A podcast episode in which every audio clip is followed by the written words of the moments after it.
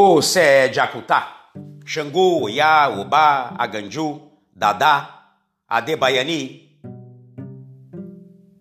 Obaluayê, que também foi rei em Oió. Cabiecili ou Cabieci é uma expressão que se diz para todos os reis, inclusive para o Batalá. Inclusive para Iemoja, podemos usar então essa expressão. Aqui na diáspora, e entendemos por diáspora toda a cultura africana que está fora da África, falando de Brasil, nós aprendemos a saudar Cabieci, Cabiecile, Xangô e como se essa expressão fosse somente dele. Mas não. Cabiecile então é uma palavra utilizada para reis e rainhas.